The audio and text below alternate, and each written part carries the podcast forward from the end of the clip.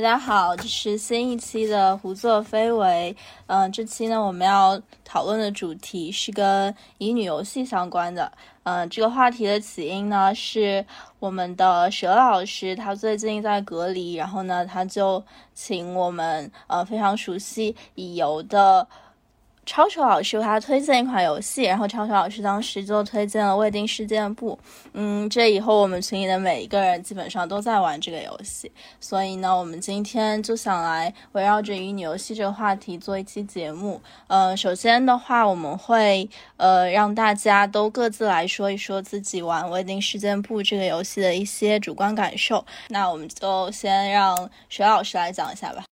嗯，我们先介绍一下《未定事件簿》这款乙女游戏吧。它是由米哈游出品的，呃，国产乙女手游。那么它的主要故事线呢，讲的就是女主作为一个二十四岁的刚刚入行的一个初级律师，嗯，她在处理案件的过程中，渐渐的涉及到了一个医药大案当中去。同时呢，她也与四位男主。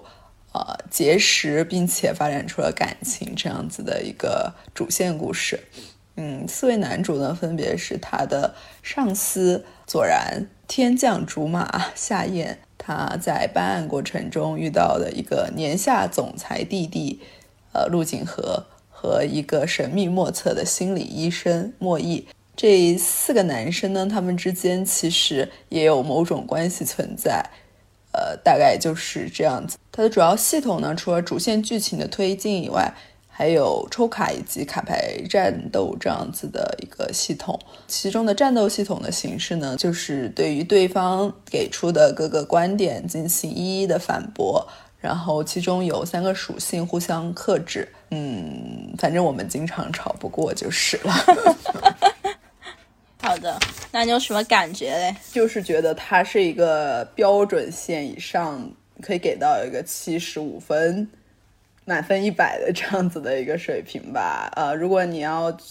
对国产，我觉得如果你对国产乙女游戏抱有好奇的话，可以去试玩一下这一款，就像我一样。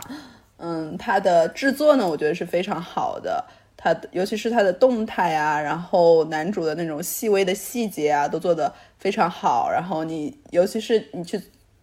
打那个视频电话的时候，你就感觉他真的有在那种 眉眼在动，然后连连发丝好像都在动的那种小表情，真的很有意思。对我觉得他制作是非常好的。其次的话，就是他的剧情、人设和嗯文案都是一个。嗯，中等偏上的一个水平吧。虽然其实我也没有玩过其他国产乙游，我就这么擅自的决定了它的位置。嗯，剧情的话，它嗯，就是没有太离谱的部分，但是也没有会把你让很惊艳的部分。呃，文案的话，我之前也说过，就是一个高中生作文的水平。嗯，然后嗯，我最喜欢的角色要说吗？你说说呗，介绍一下。那我觉得好像不是很重要，但是我最喜欢的角色之前是陆景和，因为我很喜欢这种年下弟弟啊。但是我最近呢，就是玩着玩着就突然就更加喜欢左然这种啊正经人、老干部、禁欲系的这种人设了。但是我觉得他唯一的一点不满，就是因为他一开始就喜欢我，让我很不满。就我比较这种人，我就希望我去追他。总总的来说，我就是不喜欢这种一开始大家都喜欢上我的剧情，我觉得很无聊。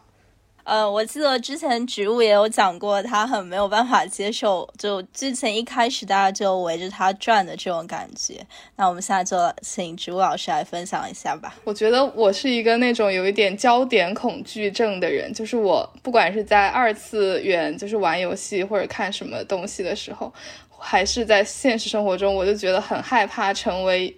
所有事件的核心。所以就在玩乙女游戏的时候。就是刚开始就会有一点障碍，因为乙女游戏好像它本来的一个游戏的逻辑就是你进入这个世界，你就是整个世界的主角，然后所有的事件或者说所有的男人 都会围绕着你转，然后我就会觉得有一点心理障碍。如果我带入这个女主，然后我发生所有的事情都会有人在帮助我，然后他们也都喜欢我，我觉得这是一件非常不合理的事情。对，这是我玩这个游戏的第一个障碍。但是这个游戏我玩了两周之后呢，我发现我自己是有一个就是心理变化的过程的。就是我刚开始玩的时候，我就总想着我一定要带入这个女主，因为我玩的是一个乙女游戏，我要去感受那种恋爱关系、情情感变化。但是我觉得我现在就变成了磕女主跟男主的 CP，就是 就开始变成了磕 CP 的心态，就是我不想 不强求自己带入这个。事件当中，我可能就跟着他们两个，就当一个那种隐形人，然后跟着他们两个人去探案就行了，跟着他们五个人去探案就行了。所以我好像稍微找到了一点点乐趣。我也是第一次玩乙女游戏嘛，然后就会对他有特别多偏见或者说预设，好像就是一个专注于谈恋爱的游戏。但是玩玩过之后，好像就是有有稍微改变一点这个观点。我之前完全进入不了故事，但是我后来玩到那些什么 SSR 卡后面的故事的时候，好像觉得有那么一点剧情向的给你的那种吸引力了。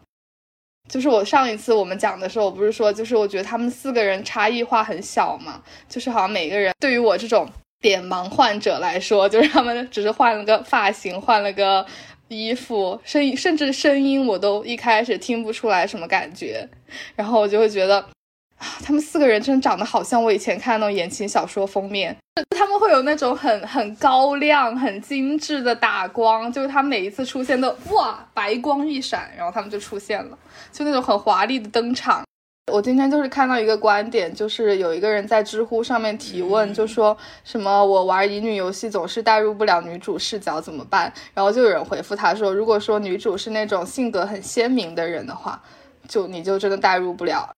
而且就是特别像这种乙女游戏，作为玩家，你的选择几乎不会对剧情走向发生太大的变化的时候，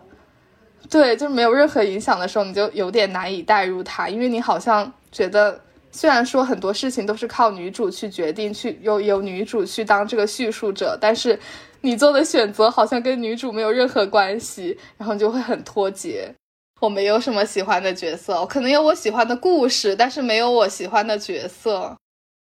但其实我觉得都还，我觉得我好像四个人都还没有特别进入恋爱，我觉得我还是享受跟他们一起破案的过程。她就是女主本人，你知道吗？就是 沉迷工作不想 恋爱。本人就是你这样。那假如你要跟呃蛇一样打分的话，你会怎么打呢？我上个星期应该会只打六十五分，但是我觉得我现在跟他一样，应该打七十五或者。如果让我多抽一点 SSR 卡的话，我就打八十。OK，那我来讲一下我的感受。我应该是在上一次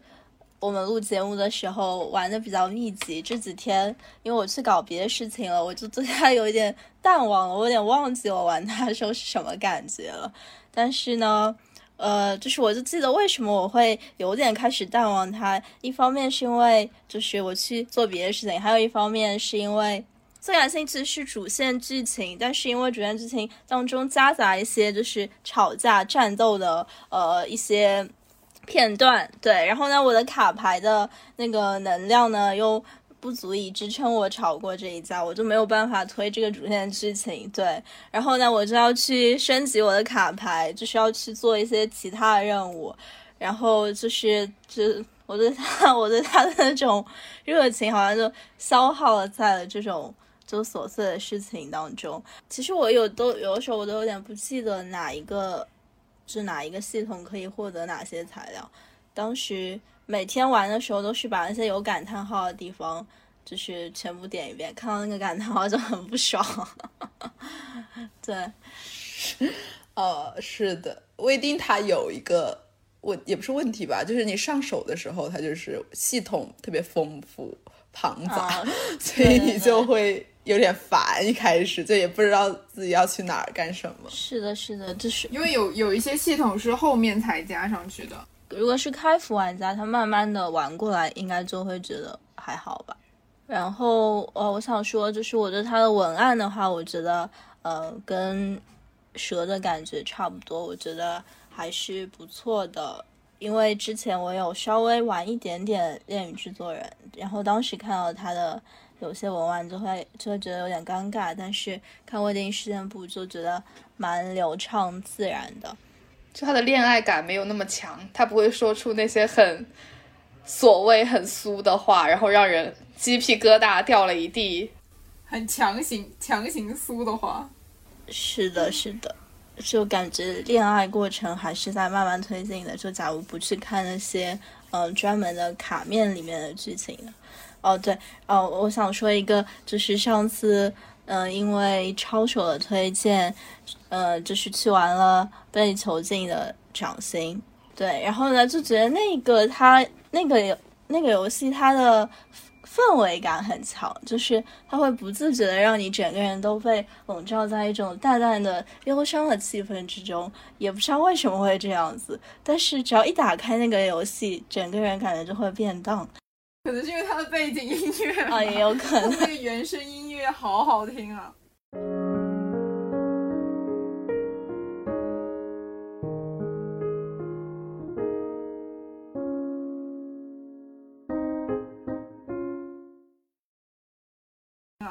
我们三个新玩家都各自就是讲一下自己对未定事件簿的感受。那我们现在就邀请我们的乙游大佬抄手来跟我们讲一下他对未定事件簿的感受，然后呢，也跟我们大概介绍一下他对乙游的整个游戏经历吧。那我先讲我对未定事件簿的感受吧。OK，就是大家都知道这个游戏是米哈游的嘛，我本人对米哈游抱抱有非常大的成见，尤其是在玩这个游戏之前，因为他的另外一款游戏被被指抄袭塞尔达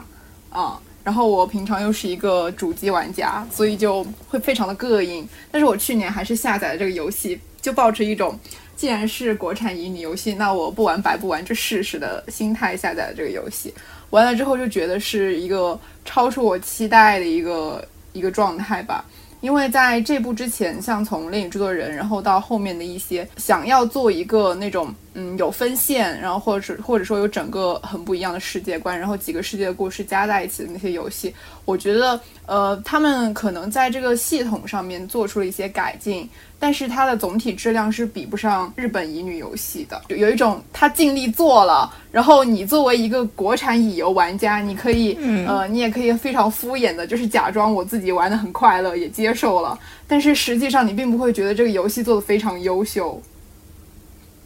但是就是玩了未定事件簿之后，我就觉得这个游戏做的挺好的，就是各方面都超出我的预期，所以我才愿意把它推荐给大家。如果当时我推荐给你们的是《光与夜之恋》的话，不知道现在的情形会是怎样。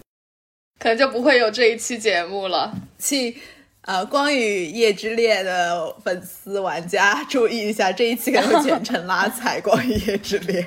就是刚才大家在分享的时候，我就觉得其实还挺挺有趣的。就是你们都是第一次玩乙女游戏，佘老师之前玩晨光嘛，可能这个方向的接触的会多一点。然后像纳帕老师和呃植物老师都是第一次玩乙女游戏，然后他他们对乙女游戏就会有一个和呃已经玩过乙女游戏的人不一样的预设，他们可能会按照一个呃呃对所有游戏的一个嗯普通的标准去要求这个游戏，但是作为之前玩过很多乙女游戏的人，我就会站在一个现在国产乙女游戏的水平去看待这个游戏，然后就会觉得它很不错，然后就会跟其他游戏比较之下，就会觉得它很不错嘛。嗯，然后我现在在游戏里面其实是呃本质上是一个多推，就是我觉得四条线写的都挺不错的。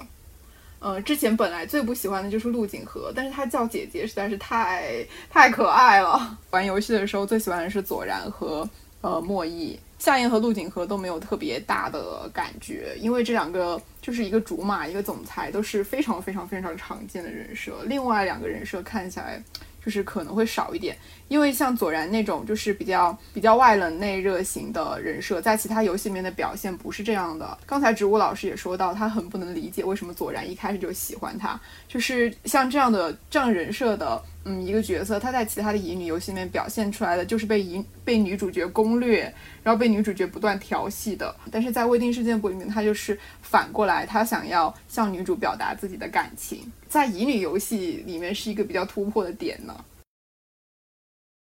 我讲一下他们的那个呃剧情剧情排布吧，就是我到现在为止觉得体验最好的就是它的几套剧情，主线，然后呃卡牌的卡牌里面的故事，还有个人线这三套剧情的一个配合，我觉得是做的比比较好的，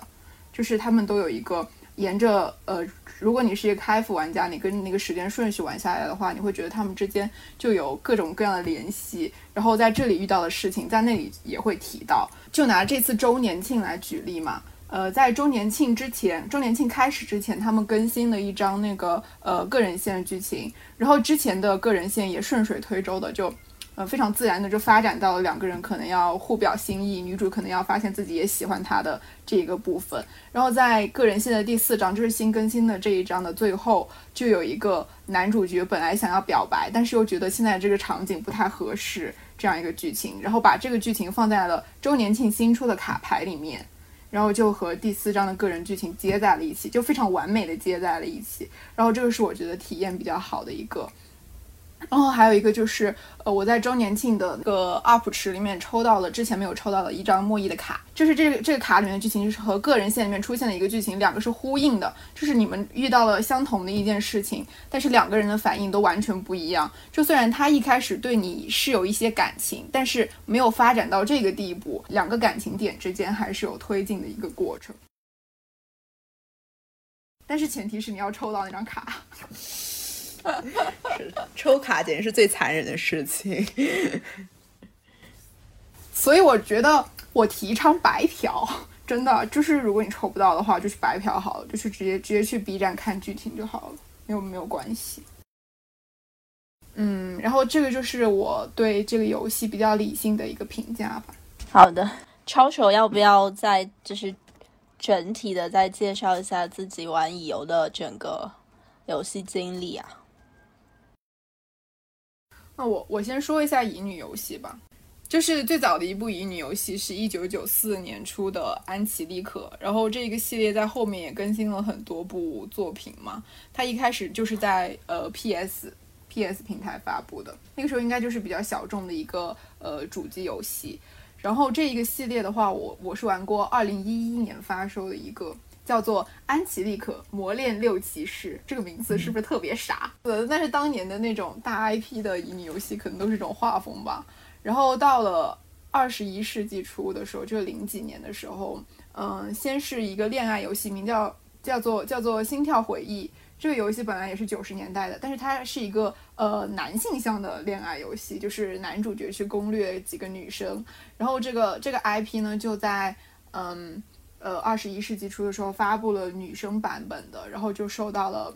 受到了比较大的欢迎吧。这个系列是那种校园向的游戏，然后是呃恋爱加养成的这样一个系统。这一部的所有所有作品我都玩过，然后我觉得这个也很不错。就虽然它现在现在看它的那种像素画风非常简陋，但是就真的还挺不错的。然后你可以在这这一个系列的游戏里面看到。嗯，基本上所有所有乙女游戏的呃基础人设，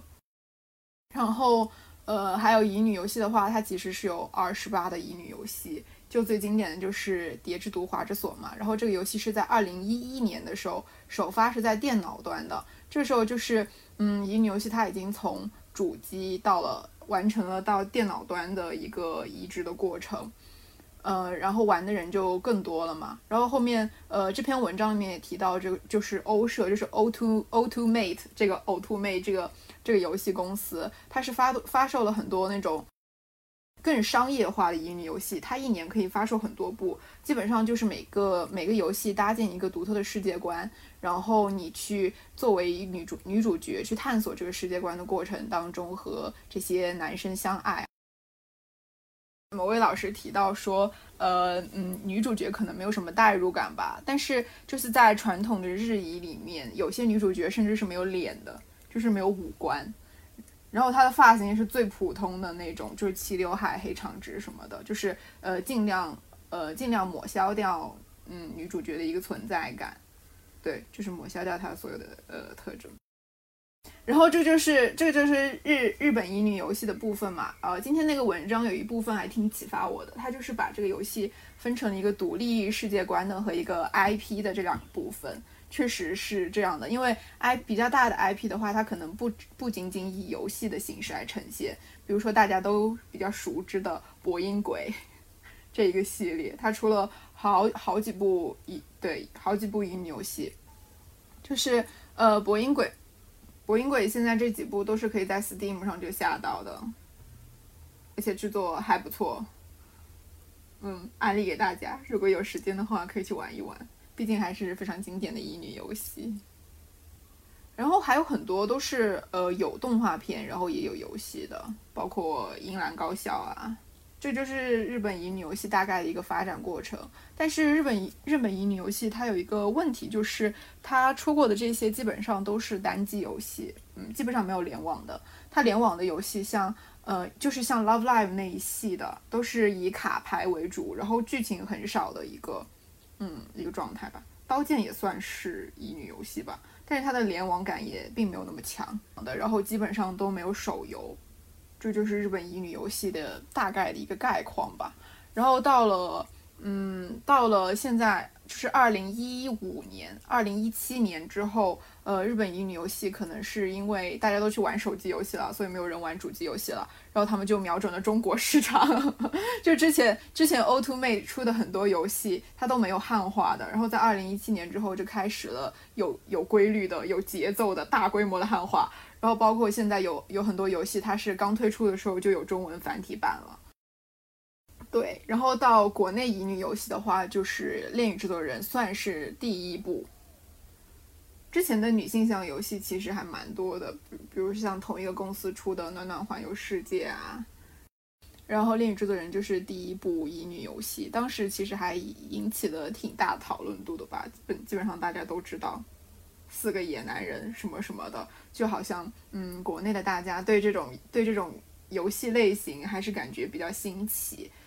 然后国内的乙女游戏呢，就从呃《恋制作人》开始，就可能奠定了在手机上面发展的这条路径吧。就相当相对于国外，主要是主机或者电脑来说，国内的话就主要是手机。然后像在嗯电脑上也有，但是都是那种小成本制作，然后它的流程也比较短，知道人知道的人也比较少，这样吧，没有太大的发展空间。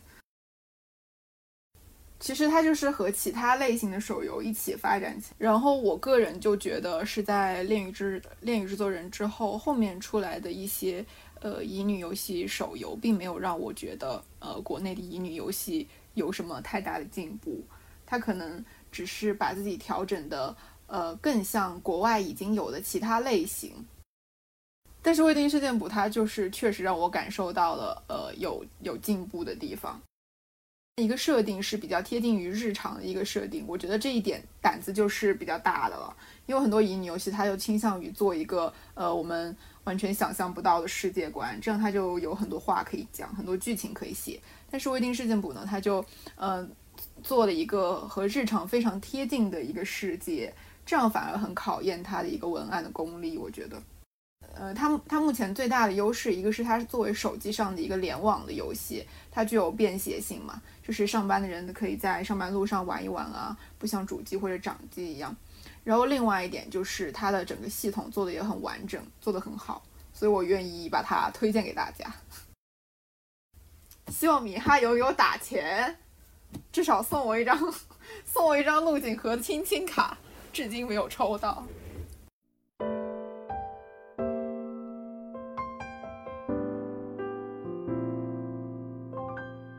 嗯，那讲一下我的一个乙女游戏的历史吧，就是其实一开始并不是从乙女游戏开始的。小时候玩《牧场物语》矿石镇的伙伴们的时候，就会呃很在意它的有一个结婚系统，然后觉得这个很有意思，就会一进游戏就会就把所有可攻略男主的好感度拉满，可能这就是种下一颗乙女游戏的种子。然后后面我。比较比较集中的玩乙女游戏的时候，其实是大学已经上了大学的时候，然后当时发现了手机上的有有主机模拟器，然后就下了主机模拟器之后，基本上把上面能找到的乙女游戏都玩了一遍吧。算是一下子突然接受了乙女游戏从九几年，然后发展到一几年的整个历史。有些它的画风已经过时了，但是我还是忍住玩了下去，因为当时就像我们刚才讲到的，呃，日本乙女游戏其实它还没有打算进军中国，所以有很多很多比较好的游戏都没有汉化，有汉化的都是很经典，然后是国内的呃呃汉化组自己去汉化的，所以数整个乙女游戏的数量是比较少的，但是。都是都是比较经典的，所以还算是，呃，可能玩了乙女游戏里面比较有代表性的那些那些吧，嗯。然后介绍一下我现在玩的几个乙女游戏，可能也是国内做的比较大的几个乙女游戏了。现在在我手机里面的乙女游戏就是呃《未定事件簿》《光与夜之恋》，还有《时空中的绘旅人》，以及前两天刚刚下了《少女的王座》这一个这个乙女游戏。嗯，我简单的对比对比一下这几个游戏，嗯，它大概代表了呃国内乙女游戏市场的一个现状，或者说以后的发展方向吧。那我就先对比一下我现在手机上的这四款乙女游戏，呃，这四款乙女游戏其实就是《恋与光与夜之恋》的话，它和《恋与制恋恋与制作人》的系统是框架是最像的。然后，呃，这个就不用多说了。其实我想。问一个问题，就因为你刚刚说光之夜和恋与制作人很像，就不说。但其实就我自己，因为完全没有玩过恋与制作人，所以我根本不知道恋与制作人的框架是什么样子的。就向你补充说一下，就是很单纯的一个剧情，然后你在整个主线剧情里面遇到了四个人，和他们四个人的感情发展都在这个主线剧情里面。呃，未定事件簿刚才也分析过，分析过挺多的了。嗯，时空中的绘旅人呢，它算是比较独特的一个框架吧，一个设定。它的设定就是女主角是一个拥有呃穿越时空能力的一个时空旅人这样一个设定，他就可以在各个时空中穿梭。然后这些男主呢，是首先是真实存在于女主的呃生活当中，就是现代生活当中。然后这些男主在女主穿梭的各个世界里面有一些对应的人物。作为那个世界的关键人物，然后女主角的任务就是改找到这几个关键人物，并且改变这个世界的命运。所以，呃，他就具有了呃可以架构多个世界观，然后无限发展下去的这样一个嗯前景吧。这是时空中的绘旅人，少女的王座的话是一款那种嗯。以女主角的一个呃政治上政治能力的养成作为主线，这个游戏最大的特色就是它抽取的不是卡牌，是服装，然后这个服装是用在剧情战斗当中的。虽然刚才我们说的那些乙女游戏也都有战斗系统，但是一般都是用卡牌来表现。但少女的王座不是，这样它其实就成为了一个兼具乙女元素，还有一点换装元素的一个游戏。就是每次战斗会有六个角色，然后六个角色有分别有自己的服装搭配。那么这个游戏的战斗战斗的系统就有非常非常多样的策略选择，然后它的嗯一个。玩家需要选择不同的战斗策略，自己搭配，然后来应对不同的敌人。所以它作为一个游戏本身的可玩性是很高的，要比我们刚才所所谈到的那些卡牌类型的乙女游戏要高很多的。不过还有一个游戏想讲，就是《被囚禁的掌心》，这个是日本做的一个手机端的乙女游戏，然后出品公司是出品过《逆转裁判》系列的卡普空这个公司。这个游戏设定的时代非常接近现实，呃，基本上分辨不出来它是不是什么魔法世界。然后它的游戏环境是在一个孤岛上面，所以可能，呃，会提供一些更深的沉浸的感觉。其次呢，它是一个单线的游戏，进去之后选择男主就有男每个男主背后有一个完整的故事，而不是在故事当中和多个男主相遇。这个游戏让我觉得印象最深、体验最好的部分，大概就是它的一个整体度。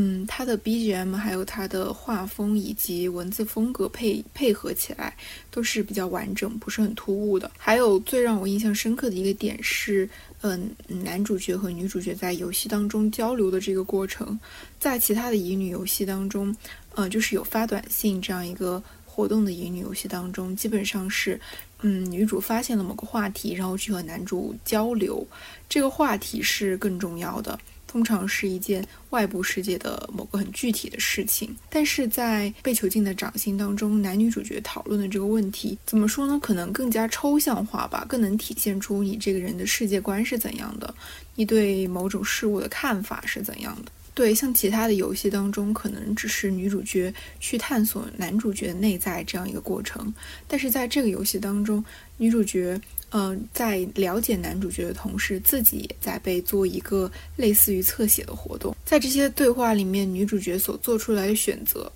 并不会影响到剧情的发展。游戏也是在一开始的时候就强调，你要遵从自己的本心来做选择。嗯，而且在经历了一些对话之后。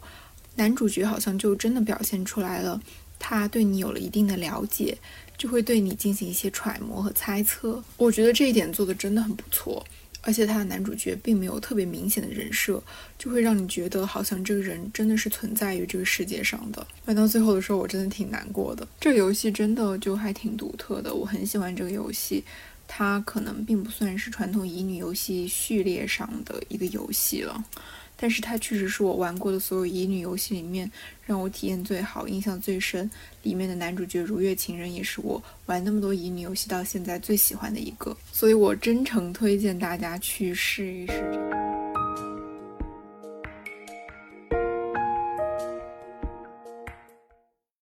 我在想他们，我在想他们如果没有那种就是这么多故事支撑的话，他们大多数时候是在讲什么呢？嗯。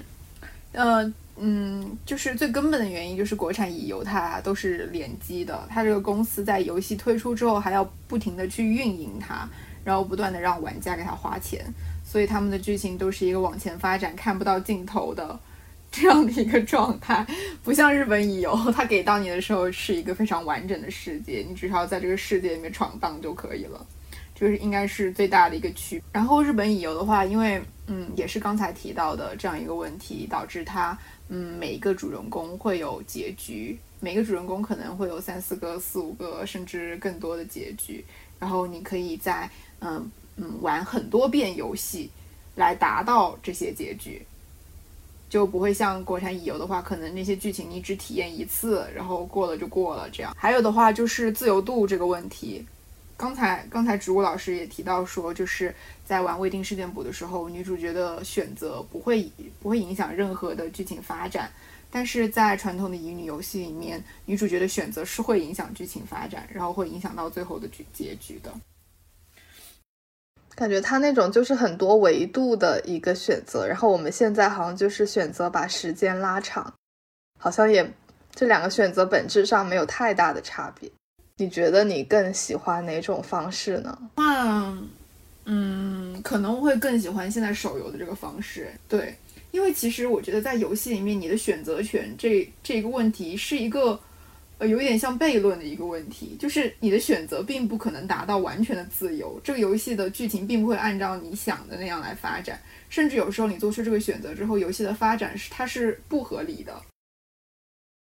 就是无论如何，我们都是在一个很封、很封闭的一个呃制作制作组给你的设定里面去进行这个游戏。嗯，但是在就是传统的乙女游戏，你可能花一个星期或者两个星期来体验一款游戏的话，你可以很沉的深入进去，但是这个体验也就到此为止了。但是现在的现在的手游的话，它会呃一直。出到他们实在是出不动破产为止，然后他都可以一直陪着你。呃，你可以期，你可以期待下一次的活动是什么，下一次的呃剧情怎样发展。我觉得这样好棒啊！可不可以出一个《山河令》的乙游？我现在每天都在为再也看不到周子舒而难过。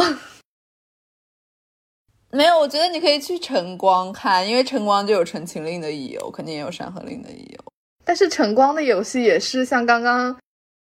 超手说的，它是一个就是有很多种结局设定的一个模式了呀。是的，但是它有点中和的感觉吧，因为它同时也是连载的嘛，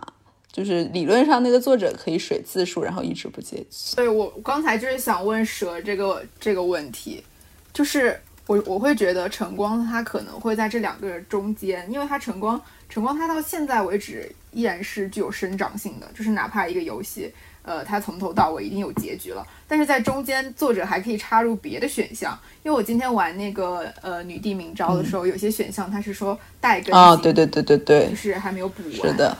对，它就可以在这个过程中不断的插入各种选项，然后来衍生出更多的游戏剧情。我觉得还是一个蛮中间态的。是的，因为。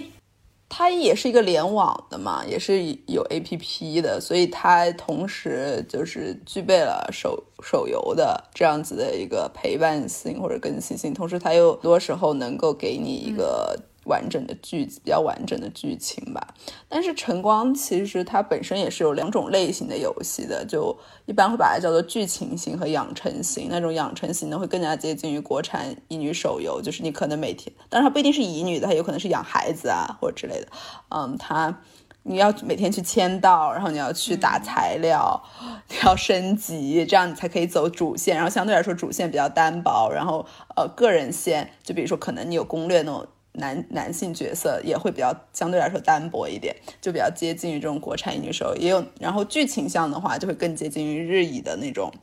一个完整的剧情，然后有多少多少个结局，然后你自己去打，然后有个攻略在那里，这样子，对，就比较一点。但是呃，我就是呃晨光的讨论区也会，豆瓣小组也经常说，现在就是养成当道的时代，就是呃，他那种排行榜上大部分都是养成，然后剧情就。呃，比较惨，因为养成就会让人想要氪金，因为你要打材料，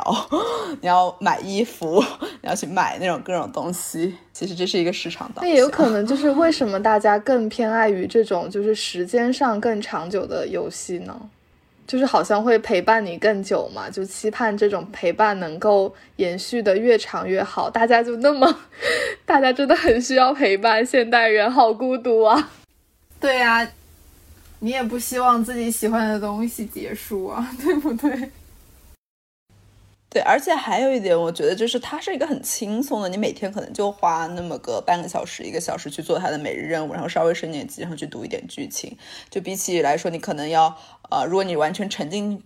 到一个剧情的游戏里面去的话，你可能要耗费更多的一个情感和时间在里面吧。我觉得，对对对，就是像剧情像好像就是一个情感饱和度。或者说你的投入程度要更更多的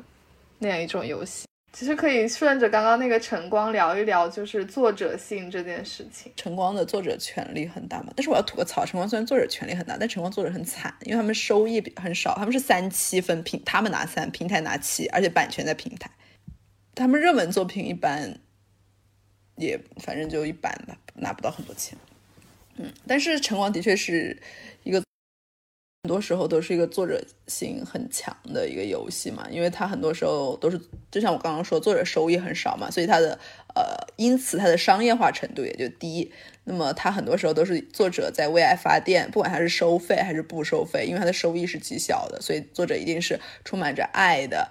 在进行。完成这个游戏，而且加上他，所以他的粉丝也不是粉丝吧，就是你的消费者花的钱，那个作者的收益也是少的，所以他也就会更少的受到消费者的影响。因此，呃，晨光的很多游戏都是非常有作者风格的。这种作者风格呢，有时候也不是什么好事，因为他可能就是做比较低龄化呀，或者说比较粗制滥造的也有。但是呢，有时候你也可以看到，呃，一个作者他完全他的风格。从 UI 设计，然后到系统设计，到美术，再到人设，再到剧情，都是一以贯之的时候，那种其实呃，你玩起来是非常享受的，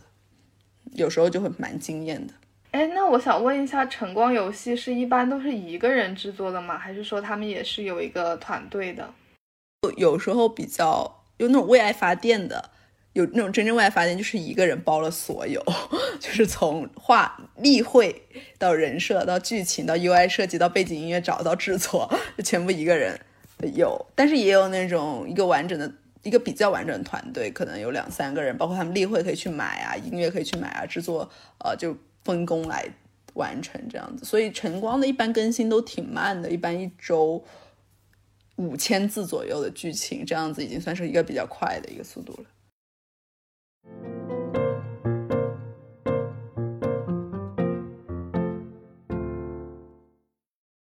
想起一个区别，就是觉得日乙的话，它的很多角色设定啊，相对来说都会更加呃，就是有特色一点，或者说鲜明一点吧，可能甚至说极端一点。但是国产的话，更多的还是那种比较呃主流的人设。我觉得有可能是国内的那个游戏。乙女游戏的市场还没有特别成熟吧？我觉得在日本的话，感觉它这个游戏其实已经发展的历程比较长了。你看，国内一七年才开始，就是他可能为了打入，就是就塑造一个他自己的粉丝群，他肯定要先做一些很主流，然后大家都能接受的东西，然后之后可能会有别的尝试吧。希望可以有别的尝试。我之前还听过一个都市传说，就是说《恋与制作人》在设计，他 就是说《恋与制作人》在设计那些角色的时候是有针对四个不同的年龄层来设计的。但是我至今不知道，就是每个人对应的年龄层是哪一个。哦，我还很期待这个答案呢。他们在做游戏、做人设之前是做人设之前是非常认真的考察过每个年龄层的女生都需要什么样的人设。问下超手，就是你觉得从。恋与制作人到光与夜之恋，它里面的男主角的人设有没有发生一些细微的变化，还是说都差不多？哦，对哦，光与夜之恋，我觉得做的最好的部分就是他们设计了扎扎里苏这个人设，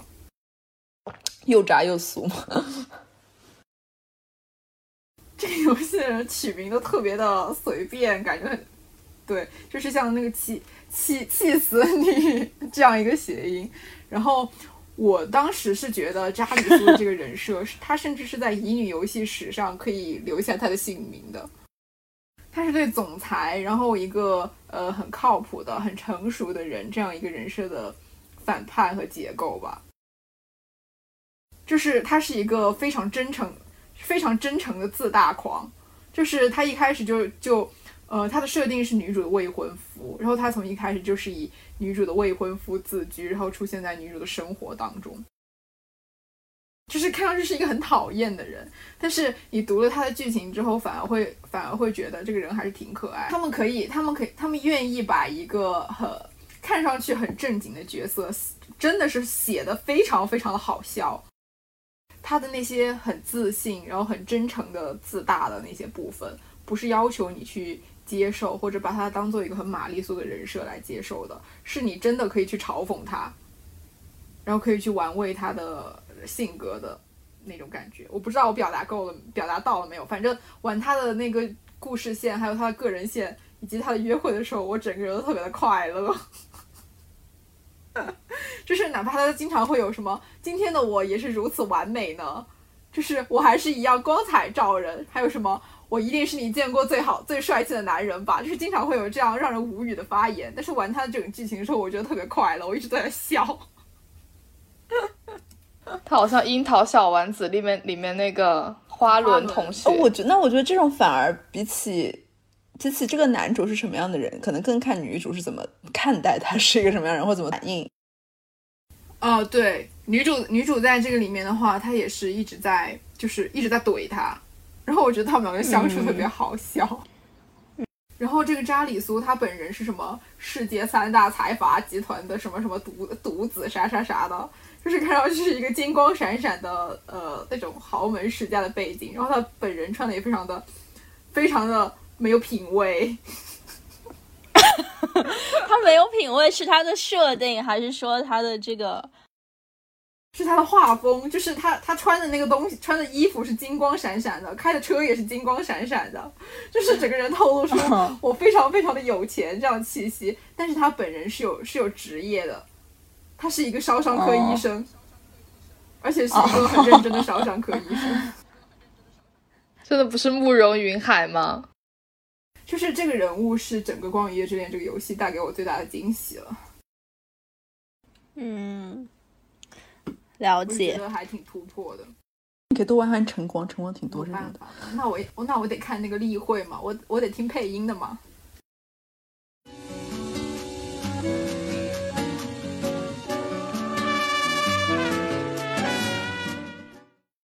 啊，就是乙游它会有很多元素嘛，就比如说声优啊，呃，它的例会啊，它的画风啊这些，就想问一下大家，嗯，有没有哪一方面的元素会特别影响到你们的选择或者感受？我觉得乙游最重要的还是男主人设，说实话，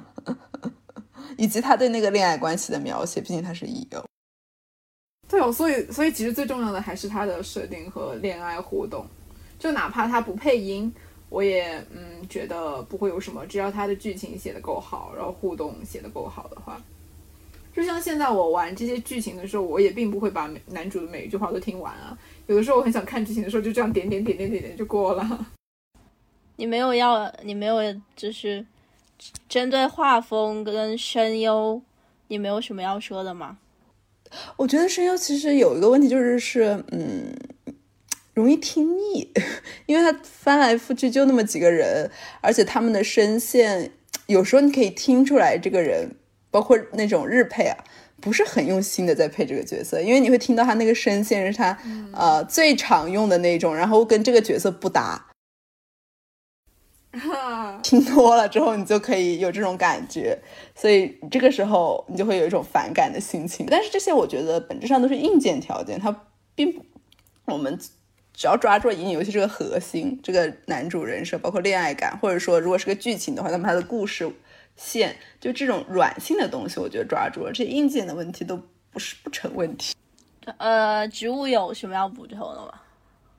哦，就说到声优这个点，我觉得我当时刚刚听这四个男主的时候，我觉得他们好像对于我来我来说没有那种特别特别有魅力的声音。我我自己个人偏好喜欢那种比较有磁性，然后比较低音炮的那种声音，但我发现他们四个好像都没有。而且我觉得他们四个都是属于那种，有可能是恋爱游戏吧。他们语气都是长时间都是那种很温柔，然后娓娓道来的感觉，然后语气的差异也并不是很大，可能稍微某些时候会活泼一点，让我觉得比较平淡。那其实《未定事件簿》还有一点哎，就是我觉得他们做的还蛮好的，就是主线剧情里面所有出现的角色都有配音，就不管他是主角还是配角，就是最小的配角他都有配音。然后他们每次更新之后就会发一条微博，然后把那些配音演员全部都艾特出来，这算是一个带新人的那种行动吧，在声优圈里面就不会让声优圈层这么的固化，大家只听到那些人的声音。就其实，呃，像植物老师刚才说的，因为男主角他大部分处在恋爱的剧情当中，所以他的声线基本上不会有特别大的情感起伏。但是你在就主线剧情里面听到配角的那些配音，他们都是会有。挺好的表现的，是的。我要补充一句，就是呃，男主包括大部分配角的声音都特别的不生活化嘛，就他们都是那种反正念念台词的那种感觉。然后呃，就是里面有一节，就是那个那个村的村长。他的台词是非常生活化的，他就会有那种卡顿，然后会有语气词加入到里面，对比就会特别鲜明。就你一开始你也没什么特别大的感受，但是突然有一个人他说话是有停顿了，有语气词了，你就会意识到这些男主角说话是多么的不日常。对对会有哎，然后包括我听很多很多那种日本，就是呃包括包括动漫里面吧，反正那些配音和生活都完全没有任何关系。日本人平常讲话肯定不那样。我觉得可能还是要看设定吧，因为未定本身是一个比较现实向的设定嘛，所以你就会讲的话也是那种很日常，有时候也会比较日常一点，所以你看他就会觉得不是很合适。但是你如果是在那种比较高设定的一个异次元的设定下的话，就可能端着一点，或者说古风的那种端着一点，会觉得呃还好。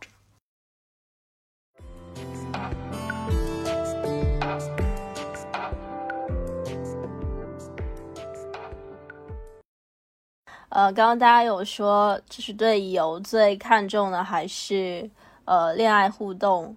这方面嘛，所以就想问一下大家，就是玩乙游时候会有怎么样的一种近乎于恋爱心态，以及会不会带入自己一些现实择偶的考量？我们请抄手来说说吧，因为他是本群唯一恋爱 ing 的乙女玩家。就其实说实话，我玩乙女游戏的时候，尤其是进个人感情线的时候，是会代入啊。你上次不是这么说的，今天我就说实话。你上次可不是这么说，就是上上次想要表现出我是一个比较理性的人。可能就是因为有代入，所以我才能玩这么多，然后玩这么久吧。就是乙女游戏，就除了陪伴，还有获得一些快乐之外，还是会给我带来一些情感补偿的部分。我就承认了，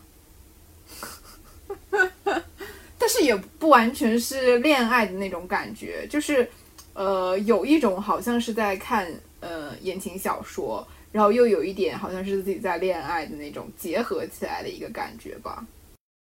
其实你有时候看那种 B G 电视剧也是，你一方面去苏那个男男演员或者男主角，一方面你就在磕他们两个的 C P。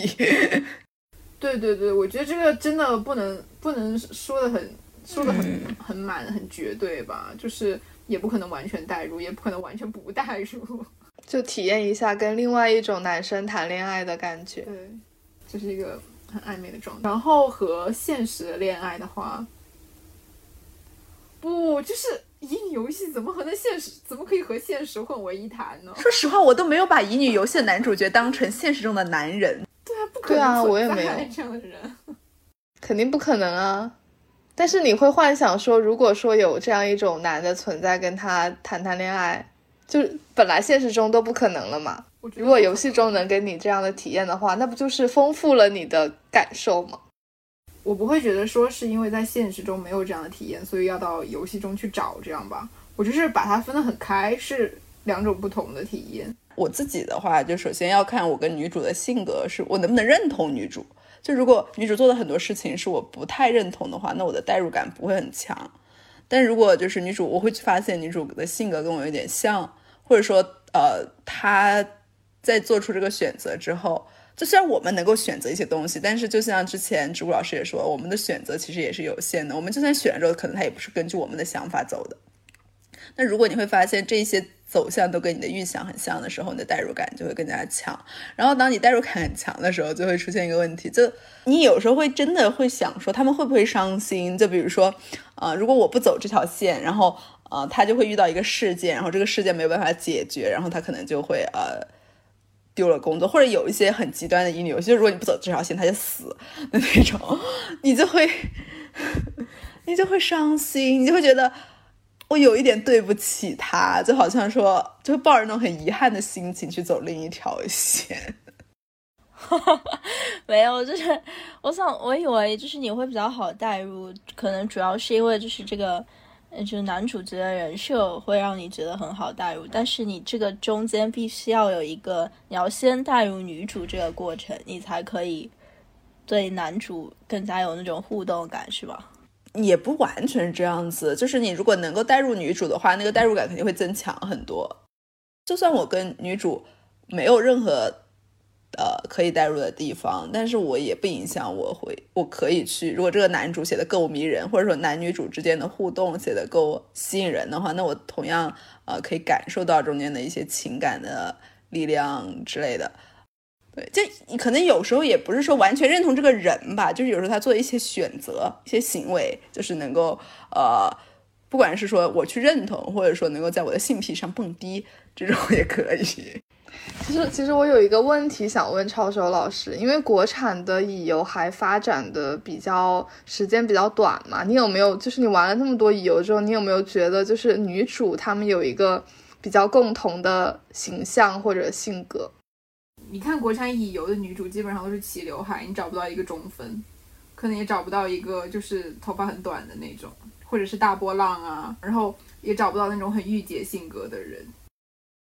哦，基本都是那种比较邻家妹妹型的嘛，好代入嘛。但其实我觉得我我代入的时候，并不是在并不是在剧情里面代入。哎，刚刚想了一下，就是我原来玩《恋与制作人》，然后喜欢许墨的时候，会会在微博上面给他的那个账号，有时候会哦，有时候会发一些私信啊，或或评论啊什么的，就是完全把他一个是。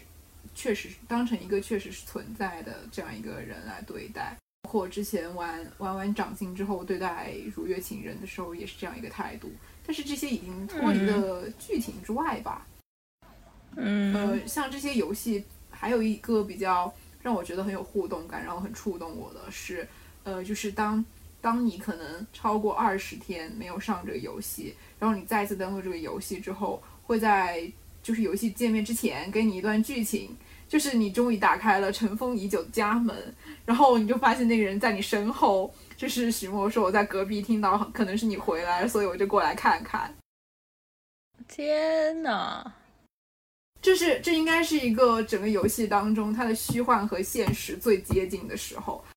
你通过很久没有玩这个游戏来达到对这整个嗯游戏世界的掌控。就回归那个我真的很感动，虽然我虽然我只是回归上去抽抽个卡而已，然后抽完卡我又卸游了，但是那个当时就是尤其是第一次体验到这个项目的时候，我本人真的非常感动。呃，现在有很多乙女游戏，它都有推出可以主动发短信的系统，就不一定你非要抽到那个卡你才能发。呃，像呃有的有的游戏就是你可以发一个表情，就可以就是可以表达你现在的心情。纳帕老师不是体验了掌心吗？掌心就有这样的，你可以逐渐解锁，然后可以自己去表达他的表达自己的心情，然后他就会回复你。你连续发某个心情几次之后，他还会主动来问问慰问你最近是不是真的遇到了什么事情，要不要跟他讲讲啊？大概就是这种。有的时候你选的那个选项和你真正发出去的消息甚至还不一样。刚刚讲那个就是带入女主的问题，我突然想到，就是我们玩家玩的时候，是不是比起说带入女主，还是带入什么，更像是带入叙叙事者视角？就像上次讲的，呃，未定事件簿，它有的时候会出现一些嗯女主不在的场景，但是我作为玩家是可以看到的，所以其实我是一个呃叙事者视角，只不过有的时候我的视角会跟女主重合，这样子。但是有些乙女游戏是第二人称，哎啊，但是它里面也有出现上帝视角。对，我觉得上帝视角一般都会有，因为有时候它就是要补足这个游戏的背景。其实我觉得它可能就是要渲染不同的氛围吧，因为就是像信息量这个东西，在电视剧啊、电影里面也挺多的。就是当你的信息量是大于或者小于剧中的人物的时候，你会产生不一样的心理状况，然后你会有不同的期待。就比如说，你知道的东西。比女主更多的时候，你的那个情感基础会增加，就情感厚度会增加，然后你就可能它就会更方便你带入到女主的心情或者视角什么的。对，因为我们不可能全靠女主一个人的心思就能带入这个人，她必须必须要去经历一些事儿，然后了解一些事儿，就反而不是说越第一人称越能带入。我觉得我们的代入感其实并不是等于说我们把她当做了，就把我们自己当做了女主，而是说我们去认同了女主这个人。嗯，对，其实那个不同的那种背景补充一样的那种其他视角的叙事，有时候就像那种背景音乐一样来帮助你代入，就是你要知道他处于一个什么情况之下。对，我觉得他这些不同视角的叙述也是为了就是衬托出这个情感基础。确实，代入并不只是一个你完全用他的视角去看这个事情。哦，我还想说一一点，就是我个人对于男主的喜爱不完全是恋爱向的喜爱。就我有时候我会体会到那种妈粉，我一般追星不这样，但是我 玩乙女游戏就是 感受到了妈粉和女友粉，甚至还有 CP 粉那种身份的交杂。就乙女也不完全是一个女友的视角。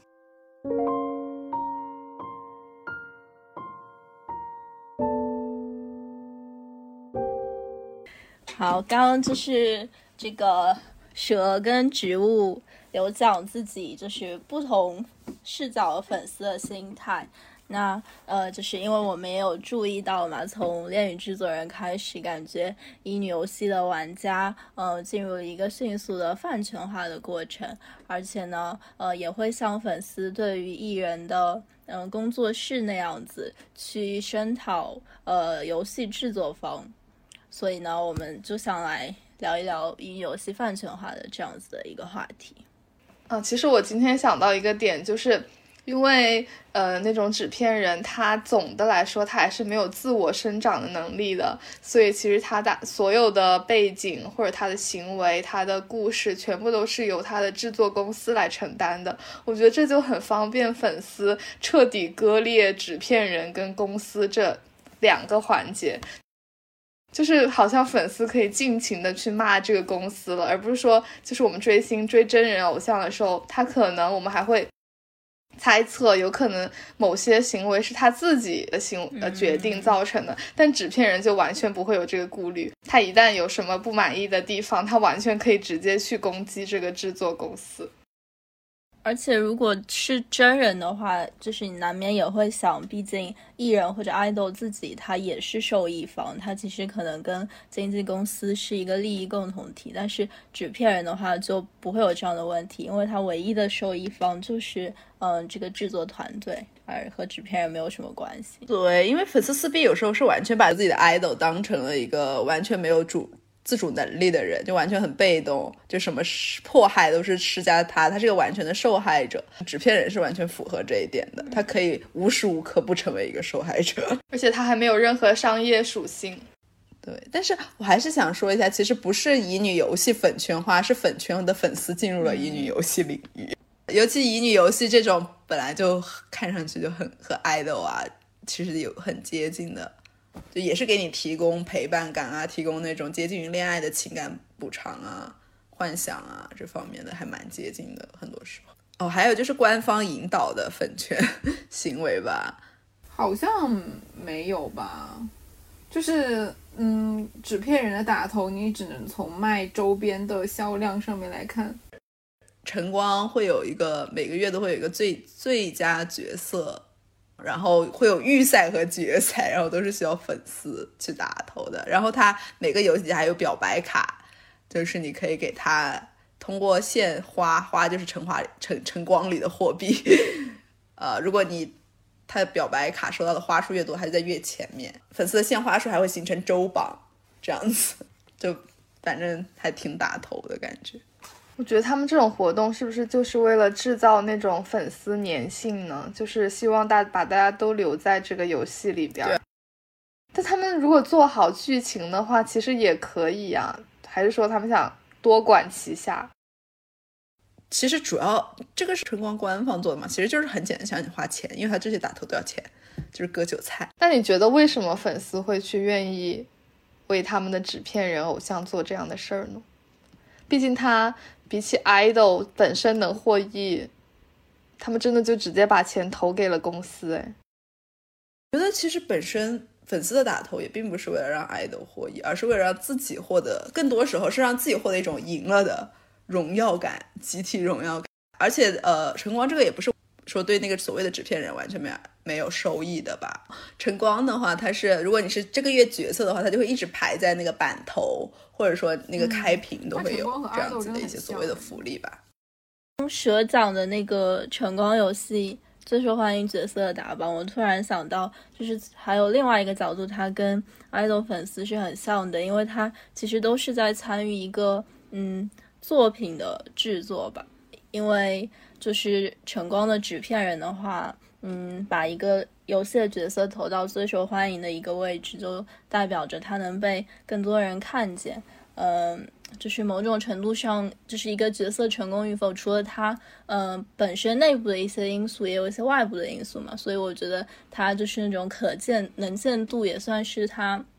嗯，就是这个作品本身的一部分。嗯，这个就很像是呃，就是 idol 的粉丝嗯去参与一个。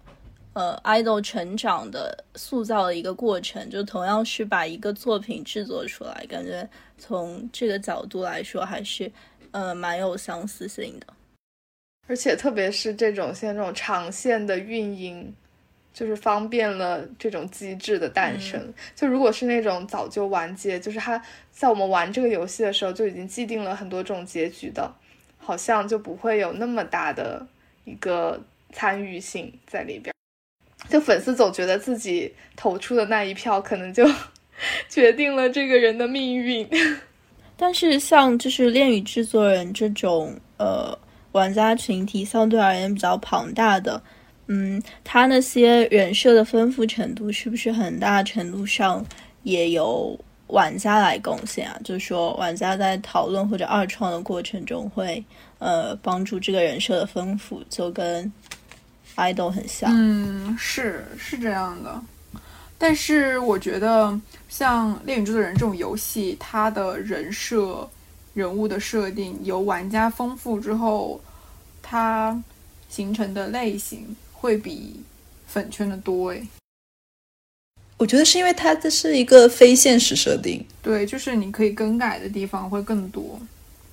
对，解读的可能性会更大。就我和我关注的一些写写同人文的老师，对这个角色的理解还不太一样，也有可能是官方给出的人设不够准确。那这个会不会有一些就人设原教旨主义，就说啊，你们怎么都对啊，会有哦，他们就是按照自己心里理解的人设，然后去说官方 OOC。每个人大家是阅读一个文本，大家心中都会产生一个自己的理解嘛。然后啊，比较固执的人就会觉得自己理解的是对的。对，不管你是玩游戏啊，还是看电视剧啊，还是追星啊，你都是在解读一个文本，或者有很多文本组成的。那既然说到了文本，我们是不是就可以聊一下塌房的话题？那既然说到了，我们就强行承上启下。这个还是有有有一定的逻辑吧？就是假如背叛了文本，就是塌房，对不对？因为大家都知道，二零年内娱经历了塌房大年，而且就是大塌小塌一直源源不断。最近呢，我们还就是内娱迎来了一个终极版法制卡，嗯，所以就想知道，idol 或者说真人演员这些真实的艺人。他们可能非常不稳定，粉丝可能时时刻刻都会遭遇这样子的一个塌房危机。而相比之下呢，纸片人就显得非常稳定，好像呃永远都没有塌房的可能性。嗯，想知道会不会因为这个因素，大家之后就嗯干脆放弃对真实的人类的喜爱，而直接嗯把所有的爱都转移到纸片人身上。怎么说呢？我觉得这两个其实是不矛盾冲突的，你可以同时爱这两方面的事情，但他们给予我的体验还是非常不一样的。就是虽然说我前面说了那么多未定事件部的好话，我也觉得纸片人是可以尝试的一个追星方向，但我个人还是更加喜欢具体的人，然后真实的人，就是三次元的人。我那天我那天想了一下，就是为什么。比起游戏的这种恋爱关系，我更喜欢那种追星，或者说就是跟真人产生的那种情感交换。因为我觉得，每当我们在写剧本，或者甚至做做这种游戏策划，我觉得他肯定就是一开始就会有一个人设，然后他的呃写故事、写剧情都是要围绕这个人设展开的，就相当于他其实是一个就是。在你的预测范围之内的一个发展，就他总是不会脱离那个人设太多的。但是好像现实中的人，就你觉得他的未知性是更强的。其实也不一定，就有时候那个游戏突然给你来一个反转，或者来个隐藏设定，然后你就我总觉得现实中的人可能不论好还是坏，他们的变化都是更大的，就很危险。就是我之前玩的有一个乙女游戏，里面一个角色，就是一前半段的时候，你们的相处特别的顺利，你觉得你们马上就要恋爱了，然后等到下一个章章节一开始，他反手就把你给杀了，真的恐怖情人。游戏的人算是稳定的，但是作者不是稳定的。开始了，开始骂剑山创了，开始了。但是我总觉得，就是写剧本的逻辑上来讲。它确实就是要围绕它一开始设定的很多东西，但是它可能设定的很多东西不会在一开始就全部给你展现出来，会慢慢的、慢慢的展现。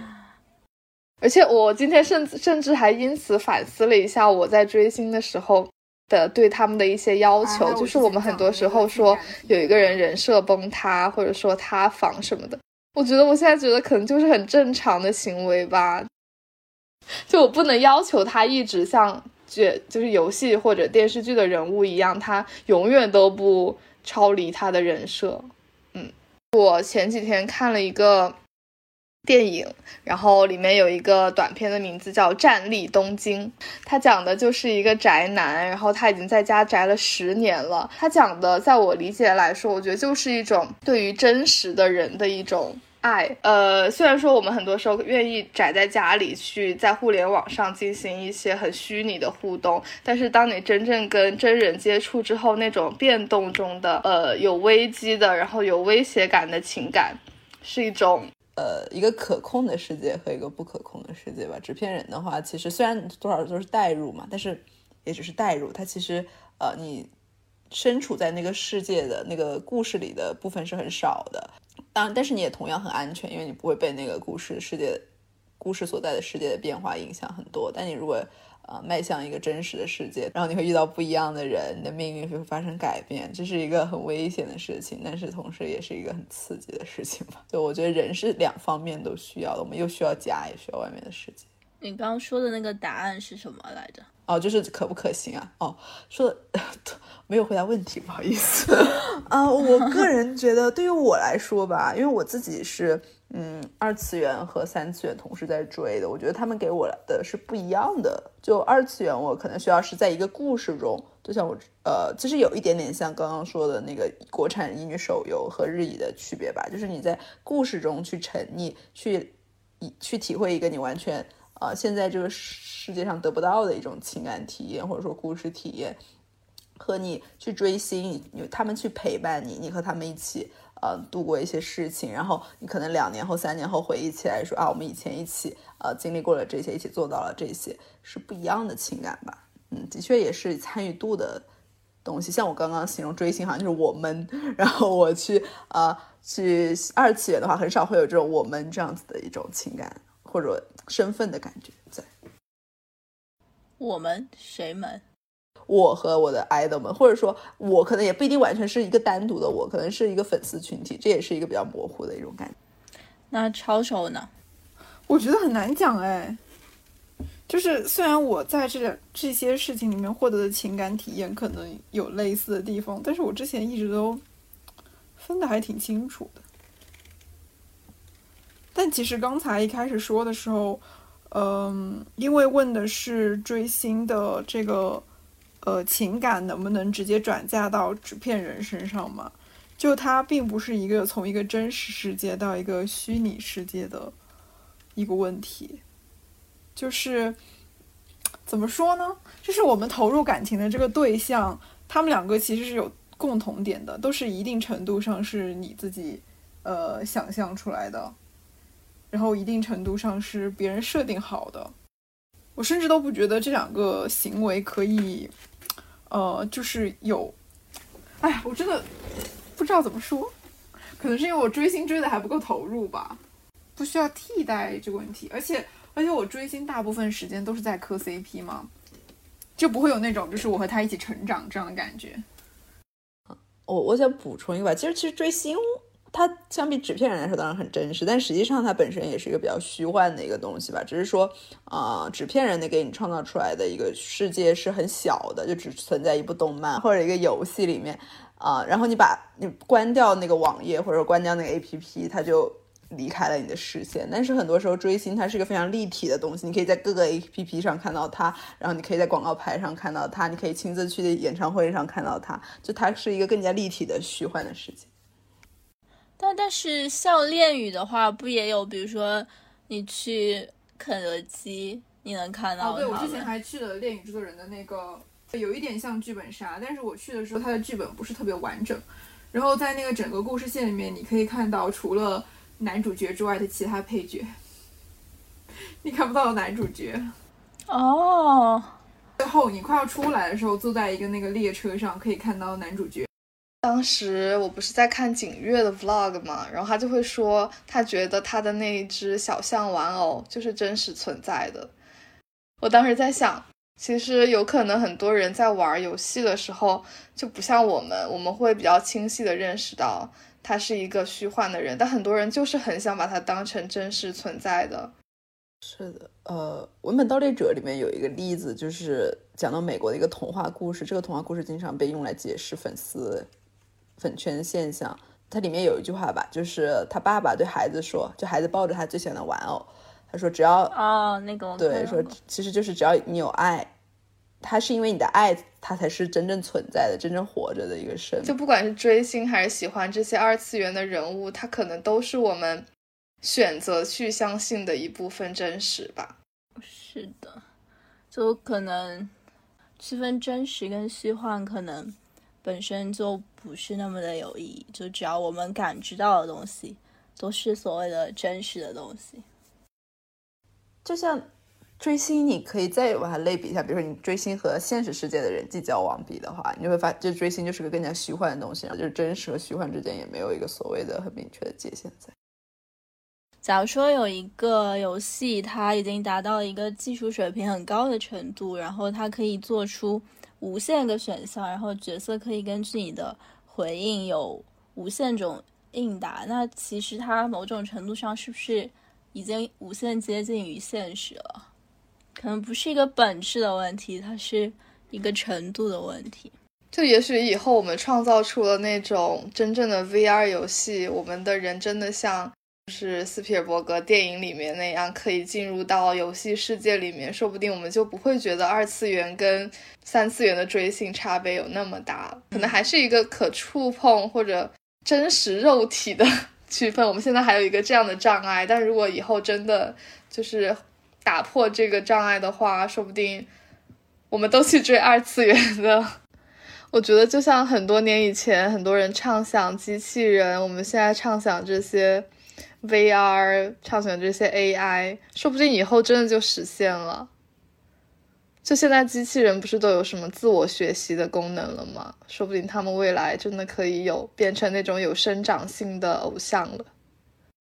就是我感觉，虽然很多作品里面都是强调人和机器最终还是不一样的，但是我觉得其实真的很难说。对啊，就是那些什么《银翼杀手》这些，就真的已经在讨论。仿生人跟人的一个界限在哪里了？对，然后我们这学期上课的时候，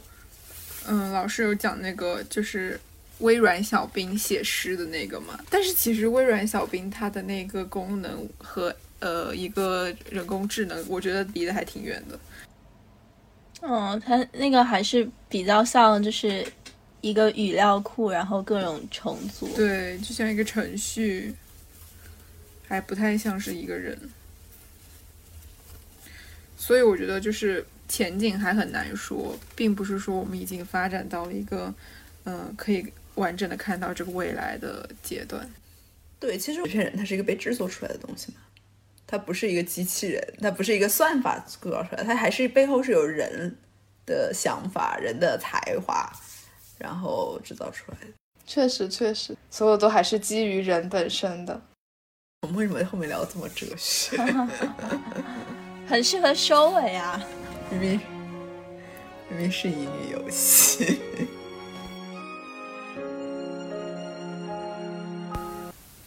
Hello，大家好，这里是超手。嗯，现在呢是我在录完节目很久之后，因为玩了《猎影制作人》的体验了《猎影制作人》的七夕活动，所以想就这个。嗯，电影制作人的七夕活动做一点嗯这期节目的补录。首先呢，我们在七夕活动到来的时候都特别关注乙女游戏，但是这次《光与夜之恋》它因为出了老老的那个饼图作为新的卡面，让。玩家们去抽，所以被骂到直接取消了这个新的卡池。而未定事件部呢，他他们似乎并没有考虑七夕要出什么样的大型活动，只是放了四张 MR 卡，呃，作为那种副活动的一个奖励。到了恋与制作人这边，就是重视程度就完全不一样。他们这次推出了一个系列的民国卡面在卡池里面，嗯，还有。嗯，每个男主角一张的口红 SP 卡，还有一组累充卡面，就是说他们为这个七夕活动准备了十多张卡，可以说这个产能的安排是非常合理的。就是在国产乙女游戏里面，恋与制作人对呃七夕活动的重视程度可见一斑吧。然后我体验的就是这次累充五八八送的许墨的 SSR 卡面新化学反应这张卡，因为恋与制作人已经开服四周年了。那么女主角和男主角他们在呃相处相知相处的过程当中，已经从青涩的嗯陌生人走向了老夫老妻的模式。那么之后约会还能写些什么东西？其实本身就是一个比较难的问题。然后这张卡它让我觉得很惊喜的地方就是它。嗯，非常直接的面对了，呃，就是当一对情侣他们长时间的相处之后，会不会对日复一日的重复的生活节奏、生活模式感到厌倦？会不会不再对对方产生新的好奇？这样一个问题。然后呢，就是这样一个问题，在游戏当中当然可以得到完美的解决。就像许墨在约会里面说，嗯，他说：“我想要你的生活永远习惯我。”但又永远充满新鲜。我不愿你跟我在一起有一分钟的遗憾和枯燥。我觉得这基本上是现实当中没有办法获得，但是可以在游戏当中感受到的一种陪伴感和恋爱感吧。相比于其他的乙女游戏，像《未定事件簿》，它主打的是律政这个题材，电影制作人他可能还是在恋爱感和陪伴感上面下了。很多的功夫，包括我们之前提到的生日时的祝福，以及退游之后又回到家的一个剧情。嗯，而且这个游戏它的尺度已经达到了让我觉得有一点惊讶的地步，就是可能在这些卡面里面，约会里面经常会有一些，呃，他们下一秒肯定就要拉灯。就要开车了的桥段，包括那个 ASMR，就是在你身边那个系统出的那些语音，都让人真的觉得，嗯，这个男主角，嗯，已经成为了你生活当中的一部分。我听到了许墨最新出的一段，在你身边是，呃，他在帮你一起套被子，就是他喝了一点酒之后。然后回到家，帮你一起套被子，然后在被子里面和你说悄悄话之类的这样一个剧情，我觉得，嗯，好温暖，很喜欢，就是有一点想要，呃，重新下回恋与这种人的人的冲动。总之呢，在经历过这次七夕活动事件之后，纵观所有的国产啊，纵观大部分我玩的国产乙女游戏，我觉得恋与制作人他能营造的恋爱感、陪伴感，以及他对。这个整个游戏活动的策划还是有很高的质量保证的，还是能让他稳稳的坐着，呃，国内乙游的第一把交椅。